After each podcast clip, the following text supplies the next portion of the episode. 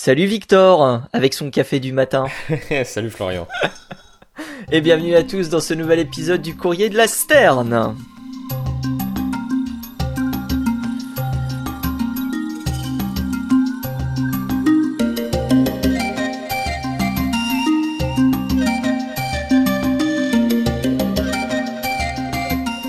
Comment ça va mon cher Victor? J'espère que tu n'es pas trop fatigué. Non, non, non, ça va, ça va plutôt bien. Enregistrement matinal cette fois-ci, euh, ça change. ça change de d'habitude.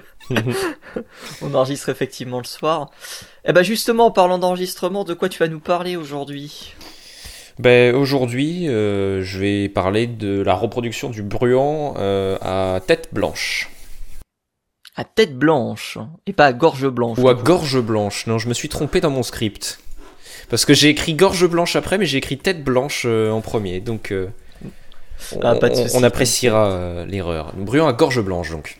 Bruant à gorge blanche. Eh ben moi, je vais te parler du pigeon. Voilà, un oiseau que tout le monde connaît. Que peu de gens euh, apprécient d'ailleurs à sa juste valeur. Que peu de gens apprécient à sa juste valeur. Mais je vais pas uniquement parler des pigeons, je vais parler de la formidable histoire des pigeonniers en France. Euh, et c'est une histoire qui est racontée un tout petit peu succinctement dans un livre formidable. Ceci n'est pas un placement de produit, je tiens à le dire. Euh, c'est juste que c'est un excellent livre. C'est A Pocket Guide to Pigeon Watching. C'est euh, écrit euh, et illustré par Rosemary Moscow, qui est une euh, formidable personne qui fait des trucs très très drôles euh, sur sur internet et donc elle a écrit un livre en fin d'année qui parle des pigeons et j'ai appris plein d'anecdotes sur les pigeons. J'aurais pu parler par exemple du de la Pigeon Movie Database hmm. qui est en gros une base de données qui recense tous les films où apparaissent les pigeons. Incroyable. Euh, malheureusement, ce site ne fonctionne pas. euh, alors peut-être qu'il fonctionnera dans quelques dans quelques semaines, je ne sais pas, mais au moment où euh, on enregistre cet épisode, le site ne marche pas. Euh, il y a un autre truc que j'ai découvert qui est absolument fascinant, c'est le fait que une fois que les pigeons se sont reproduits, ils s'applaudissent. Alors ça. j'ai trouvé ça absolument incroyable. Je suis pas rentré dans les détails, mais je me suis dit je vais quand même parler de ça. Et puis finalement non, je vais pas parler de ça, je vais parler des pigeonniers et plus précisément de la révolution française qui a mené entre guillemets à la destruction, à l'abolition des droits vis-à-vis des pigeonniers. Alors c'est une histoire un petit peu complexe qui trouve sa source euh, possiblement sous Charlemagne, euh, donc on est au tout début du 9e siècle hein, euh, pour, pour resituer. Mais les pigeonniers vont réellement prendre leur essor, on pense, dans les années 1100-1200. C'est très très compliqué de vraiment situer le début de, de la création des, des pigeonniers. Il y a des pigeonniers qui sont assez anciens. L'un des plus anciens, je crois, il se situe au Beau de Provence. Euh, c'est le pigeonnier de Bru-Aurillac. Non, ça, c'en est un autre. Ça, c'est un des. Je sais plus si c'est le tout premier, celui-là. Euh, celui de Bru-Aurillac. Non, je crois que c'est. Non, c'est un des plus anciens. C'est un des plus anciens puisque c'est celui qui a été euh, rédigé, réalisé, pardon, par, par le, le comte Georges Roux de Corse, qui a un gigantesque pigeonnier qui pouvait accueillir plus de 20 000 pigeons ce qui est absolument énorme, ah aussi bien adulte que, que jeune. Euh, mais celui des Beaux de Provence, il avait une particularité très intéressante, c'est qu'il est creusé à même la roche dans le château des Beaux de Provence. Incroyable. Euh, et euh, c'est donc en fait une espèce de, de, comment dire de les trucs questions du matin. Les ruches. Moi, ça me fait penser aux ruches. Ah bah, en, gros, en gros, c'est des petits, c'est des petits carrés, tu vois, euh, où les pigeons s'installent dedans. Ils sont juste euh, apposés. Ce, ce serait des rayons? Oui, c'est ça. C'est un peu des, c'est un peu des rayons, effectivement, qui, qui sont, euh, qui sont apposés à même la roche.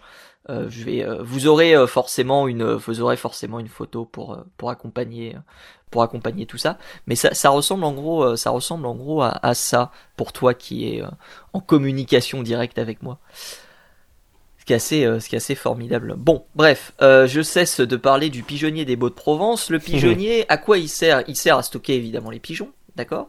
Euh, Pour deux raisons. Première raison, c'est la nourriture. puisque les pigeons euh, constituent une nourriture de plutôt bonne facture et assez facile à avoir puisque les pigeons se reproduisent très facilement. Et euh, évidemment le guano, le guano qui sert euh, d'engrais, qui est donc très très utile aux plantations. Et c'est justement le fait de, posséder entre guillemets ces, ces pigeons qui va déterminer une certaine classe sociale en France au Moyen Âge puisque euh, beaucoup de propriétaires nobles euh, vont posséder des pigeonniers, là où des gens qui euh, vont être de classe sociale beaucoup moins importante ne vont pas en posséder. Qui plus est, les pigeons vont s'attaquer évidemment aux récoltes, puisqu'ils ont besoin de se nourrir, et ces récoltes eh bien, vont être cultivées par les gens justement qui sont moins bien classés socialement. Donc ça va causer pas mal de soucis, euh, pas mal de dérives qui vont être, euh, qui vont être, qui vont s'exacerber au fur et à mesure du temps, même s'il va y avoir plusieurs lois qui vont être mises en place euh, pour limiter la création des pigeonniers. les lois vont être, on va dire, très diverses d'une d'une région à une autre. Par exemple, en Provence, tu pouvais faire un peu ce que tu voulais, alors que euh, dans le Pas-de-Calais, c'était quelque chose qui était extrêmement, euh, comment dire, euh, réglé avec beaucoup de beaucoup de choses que tu devais faire pour pour justement pour justement posséder pour posséder justement un, un pigeonnier. Et avec tout ça, eh bien, on arrive à 1789 avec la Révolution française, le 14 juillet évidemment, et l'un des tout premiers décrets qui est euh, signé euh, lors de la session de août 1789, euh, session qui dure du 4 au 11 août, eh bien, l'article 2 stipule que le droit exclusif des fuies et colombiers est aboli. Les pigeons seront enfermés aux époques fixées par les communautés durant lesquelles temps ils seront regardés comme gibier et chacun aura de les tuer sur son terrain. Évidemment, il n'y avait pas la possibilité de pouvoir tuer les pigeons.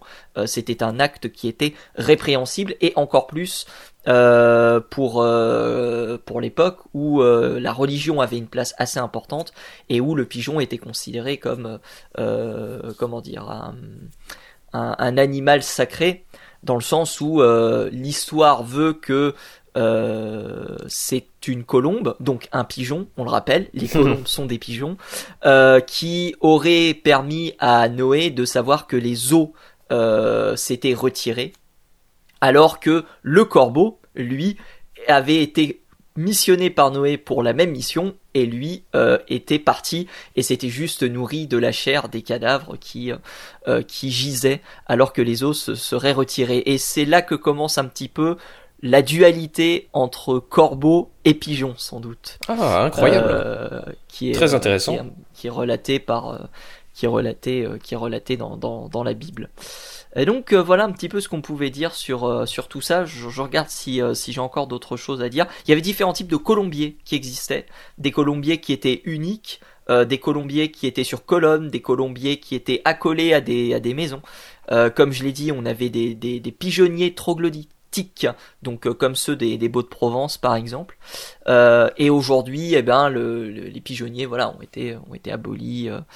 Euh, la, grande majorité a été détruit. certains restent encore, encore sur pied, et on essaye de les remettre en, comment dire, en état, comme justement celui du comte Georges Roux de Corse avec le pigeonnier de, de Bruauriac qui a fait qui euh, qui fait partie des, des fameux des fameux bâtiments historiques euh, concernés par le loto du patrimoine. 179 000 euros ont été récupérés pour euh, justement financer la rénovation de, de ce pigeonnier de ce pigeonnier historique. Bah écoute, histoire très intéressante, petite petit, petit cours d'histoire finalement. Ouais, c'est hyper intéressant de voir que les pigeonniers. Euh, alors, on parle de la France, mais c'est également le cas dans d'autres dans d'autres régions du monde. Ouais, J'imagine que euh, au Maghreb, il devait y avoir quelque chose comme ça, puisque bah, alors euh, pour les gens qui savent pas, la répartition naturelle du pigeon biset, c'est sud de l'Europe, nord de l'Afrique, et fréquente. c'est une espèce qui a plus fréquenté les les parois rocheuses. Donc on peut se dire que les, peuples qui vivaient là-bas aussi euh, avaient probablement une, culture euh, autour du pigeon. Il y avait, euh, il y avait un certain empereur mongol qui s'appelait Akbar. qui justement lui possédait énormément de pigeons. il avait jusqu'à 20 000 pigeons dans sa cour. Ah oui, donc autant que dans. on raconte Rosemary Moscow dans, son, dans son livre. Autant que dans le pigeonnier que tu nous as présenté finalement. C'est ça, autant dans le pigeonnier que, que j'ai présenté.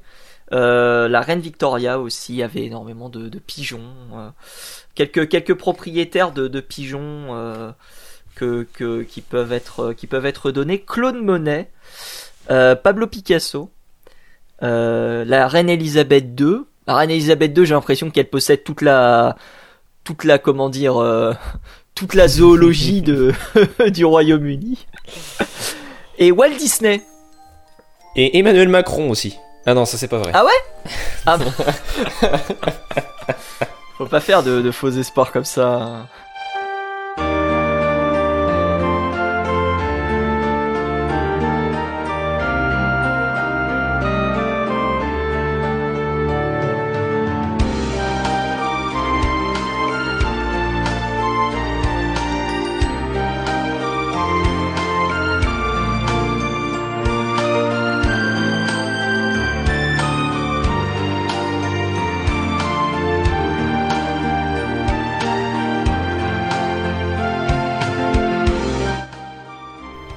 Allons désormais parler. Et donc, effectivement, passons euh, au euh, bruant à gorge blanche et à sa stratégie euh, reproductive toute particulière. Alors, donc, je vais commencer par introduire un peu le, le bruant à gorge blanche parce que, étant un oiseau nord-américain, tout le monde n'est pas forcément familier avec, avec cette espèce-là. Est-ce que tu connais son nom euh, anglais? Euh, White-throated sparrow, normalement. Voilà, donc déjà il y a un problème. ben oui, oui, pour sparrow tu veux dire. oui. Oui, oui, oui, ça veut dire, euh, ça veut dire moineau à gorge blanche. C'est ça. C'est ça. Ce qui n'a littéralement aucun sens phylogénique, phylogénétique, pardon. Mais tu introduis très bien la petite pastille que, que je voulais, que je voulais signifier avant c'est que euh, ici en anglais le terme moineau donc n'a aucun sens, mais notre terme bruant non plus n'a aucun sens pour qualifier cet oiseau au final.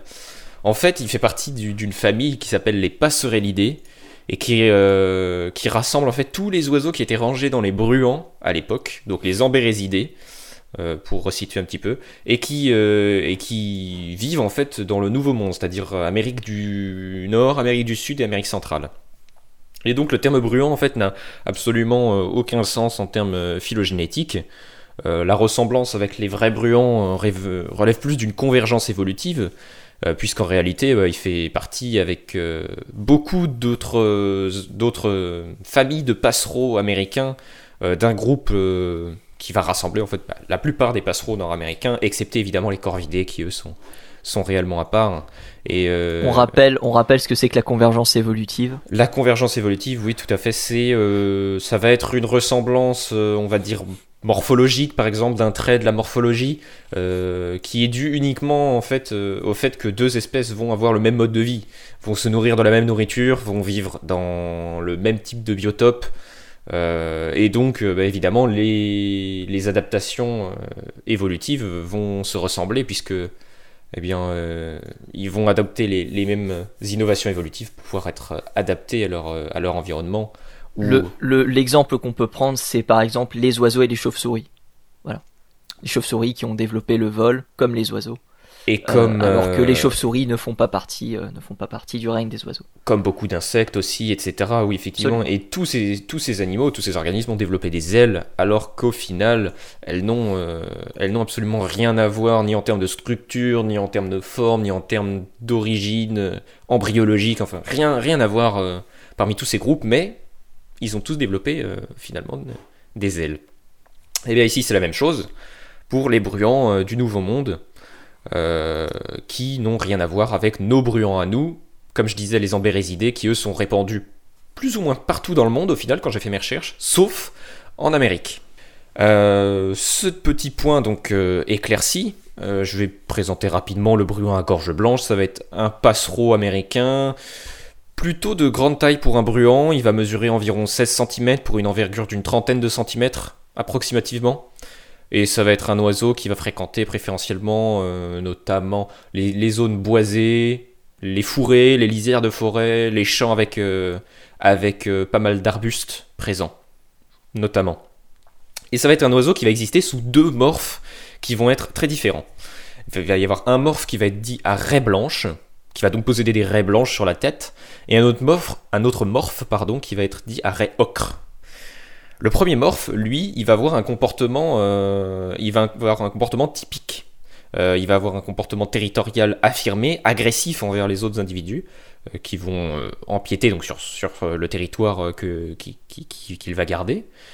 C'est un morphe qui va être polygame, il va s'accoupler avec plusieurs partenaires, au lieu de rester avec un seul partenaire durant une longue période de temps. Et euh, c'est un morphe qui va avoir un champ qui va être qualifié de, riche et varié, et qui, alors j'ai vu ça sur Wikipédia, qui va être qualifié, enfin qui va être retranscrit en français comme Où es-tu Frédéric? Voilà, alors je sais pas si ça va aider si, ça va aider quiconque à se représenter le chant, mais apparemment. moi je l'ai en anglais, je te dirai après, mais. Euh... Eh ben écoute, euh, mais vas-y, dis-moi, euh, dis-moi maintenant. Oh my sweet Canada, Canada, Canada. eh ben écoute, apparemment, enfin du coup oui c'est ça, c'est où es-tu Frédéric, Frédéric, Frédéric, Frédéric? Parce qu'il va y avoir répétition de la dernière strophe euh, plusieurs fois. Je sais pas si tu pourras diffuser un petit extrait audio pour que les gens puissent se représenter. Euh, donc ça, ça va être le chant riche et varié du premier morphe, arrêt blanche. Le deuxième, le morphe arrêt ocre, lui va être strictement monogame. Donc comme je le disais précédemment, ça va être un morphe qui va euh, s'accoupler avec un seul autre individu et qui va rester longtemps avec euh, celui-ci. ça va être un morphe qui va défendre plus farouchement que l'autre sa progéniture, mais pas son territoire et pas, euh, et pas, euh, la zone qu'il occupe euh, dans les zones boisées, etc. Et qui va avoir un chant qui est dit monotone, qui va être composé uniquement de, deux notes, en tout cas des extraits que j'ai entendus. il va y avoir uniquement deux notes, donc bien moins riche évidemment que le fameux Où es-tu Frédéric? Et donc bah, évidemment, euh, du point de vue d'un zoologiste, quand on, quand on voit cette espèce de différence entre deux morphes, on peut se dire que c'est une espèce qui va être en cours de spéciation. C'est-à-dire que ça va être deux populations qui vont avoir des stratégies de reproduction assez différentes, euh, des comportements différents, une coloration même des plumes différentes, comme j'ai dit, et qui va ensuite, au fur et à mesure de l'évolution, s'accoupler ensemble, et euh, plus qu'avec l'autre morphe, et donc amener à une spéciation donc à deux espèces différentes, à partir d'une seule. Eh bien, en réalité, c'est absolument pas le cas, et c'est même tout le contraire. Euh, en fait, les deux morphes vont être forcés de s'accoupler ensemble. Ils, vont 99,9% du temps, on va dire, euh, s'accoupler avec l'autre morphe. Donc un morphe blanc ah, avec un morphe ocre, et inversement. Quasiment euh, toujours. Euh, les accouplements entre les deux morphes, des deux morphes ensemble, sont très rares et sont très, sont très rarement observés. Et c'est un type de reproduction qui, qui s'appelle une reproduction dissortative, opposé donc à la reproduction assortative. Alors la reproduction assortative, c'est littéralement le qui se ressemble s'assemble. Donc des individus qui vont avoir une génétique plus proche, des comportements plus proches. Euh, chez l'humain, euh, ça va être euh, peut-être plus une zone géographique, des ressemblements génétiques, etc. plus proches. Eh ben, il va y avoir un rapprochement qui va être plus, bien plus fréquent. Eh ben ici, c'est tout le contraire. Et c'est un phénomène qui est assez rare dans le monde animal. Euh, il me semble qu'il va y avoir une espèce de d'araignée sauteuse qui va faire ça, une espèce de fidipus. J'arrive plus à me souvenir laquelle. Euh, et euh, quelques autres espèces, mais c'est quelque chose qui est très très rare. Et en fait, il va y avoir une raison génétique à cela, sans trop rentrer dans les détails. chez la morphe blanche, il y a eu, évolutivement parlant, des inversions successives d'une grosse grosse partie de, chromosomes qui va contenir euh, une grande grande quantité de gènes. Euh, et euh, donc ceci a amené les différences entre, les morphes. Et, visiblement, ce, type de reproduction là, en fait, ce, type pardon d'inversion là, a créé deux autres pseudo-chromosomes sexuels. Alors j'essaye de pas trop trop rentrer dans les détails euh, et de grossir le trait, mais en gros ça va amener deux autres pseudo-chromosomes sexuels qui vont forcer les morphes blanches à aller s'accoupler avec des morphes ocre et euh, vice versa pour avoir une progéniture euh, qui va être viable au final, qui va pas littéralement mourir dans l'œuf. voilà, et donc ben, comme je le disais, c'est une version de gène qui. C'est une version de grosse partie de chromosome pardon, qui contient environ 1100 gènes différents. Euh, va amener donc toutes les différences qui, qui, qui, arrivent chez la morphe blanche. Il va y avoir des différences de plumage, des, gènes donc, qui vont jouer sur le plumage, sur le comportement sexuel, sur le chant, euh, mais pas de gènes qui vont jouer sur le comportement reproducteur, littéralement. Et c'est ça qui fait qu'il bah, va y avoir ce système d'accouplement et de, de reproduction dissortative. Waouh Voilà, pour ce qui est du, du, bruant, de la reproduction du bruant à gorge blanche. Incroyable. Incroyable. C'est très particulier. Et on n'arrive pas, et on n'arrive pas à expliquer euh, pourquoi, euh, pourquoi il y a cette reproduction obligatoire entre les, euh, entre, entre deux individus différents entre guillemets. C'est. Ben, il est possible. en fait, elle n'est pas littéralement obligatoire puisqu'il y a déjà eu des cas d'accouplement euh, d'accouplement mm. de deux morphes ensemble mais il me semble les guillemets mais tu les vois pas à l'écran. C'est ça. Mais euh, mais il me semble que euh, ça va jouer notamment au niveau du comportement et aussi du coup au niveau de, de la viabilité de, de la progéniture euh, mais, euh, mais c'est une question qui est à creuser parce qu'il me semble que c'est un phénomène qui est connu depuis des dizaines et des dizaines d'années. Je crois que j'ai trouvé un papier hmm. qui datait de 1966 euh, là-dessus. Ouais. mais je ne crois pas que c'est un phénomène qui a été extrêmement étudié au final. Ok. Et donc, donc, mais ça après, il faudrait plus se documenter là-dessus. et, j'invite tout le monde à, à, rechercher éventuellement sur Google Scholar des études qui portent là-dessus, s'ils veulent en savoir plus. Mais euh, bah moi je vais, je vais terminer avec une dernière anecdote sur le bruant à, gorge blanche. On parlait de son chant Oh My Sweet Canada Canada Canada. eh bien faut savoir qu'il y a un autre chant qui est Oh My Sweet Cana Cana Cana Canada. Et les scientifiques ont tenté de comprendre pourquoi il y avait un double chant. Un double chant qui n'existait pas dans les années 60 et qui est devenu de plus en plus euh, de plus en plus important euh, au fur et à mesure qu'on rentrait dans les années 2000. Euh, c'est une étude qui est sortie en, 2020 et ça démontrait entre guillemets une espèce de séparation géographique des champs entre les, deux individus avec euh, donc des individus qui développaient un nouveau style de chant à l'ouest du Canada et des États-Unis et à l'est du Canada et des États-Unis pour l'ancien et il s'avère en réalité que le nouveau remplace l'ancien parce que, selon les scientifiques, la femelle en a marre d'entendre l'ancien. c'est génial. Elle en a juste marre, elle en a juste En gros, elle fait, elle fait, non mais je, connais ce chant, c'est bon. Et lorsqu'elle entend le nouveau, elle fait, ah tiens, ça c'est intéressant ça. Et euh, ah. bah voilà, c'est euh, c'est très très très intéressant. Alors après le, le, le, triplet comme l'appellent euh, les, euh, les Américains, donc l'ancien champ est quand même très conservé comme je l'ai dit sur la façade euh, est des États-Unis. Mais mais voilà le, le, le doublet comme ils l'appellent, lui se répand de plus en plus au fur et à mesure du temps quoi. Donc une espèce de de transmission culturelle qui se fait avec, euh, avec, avec cet oiseau. Super intéressant. Bah, ma foi, c'est sur, euh, très très intéressant. sur cette étude, ouais. 2020, euh, je la mettrai en, en lien dans la description. Et eh ben voilà. Et eh ben voilà ce qui conclut nos deux sujets finalement. Exactement. Merci à tous de nous avoir écoutés. La semaine prochaine, épisode spécial où on parlera pas de plusieurs oiseaux, on n'en parlera que d'un seul. Ah, c'est annoncé, ça y est. C'est, annoncé, ça y est, effectivement.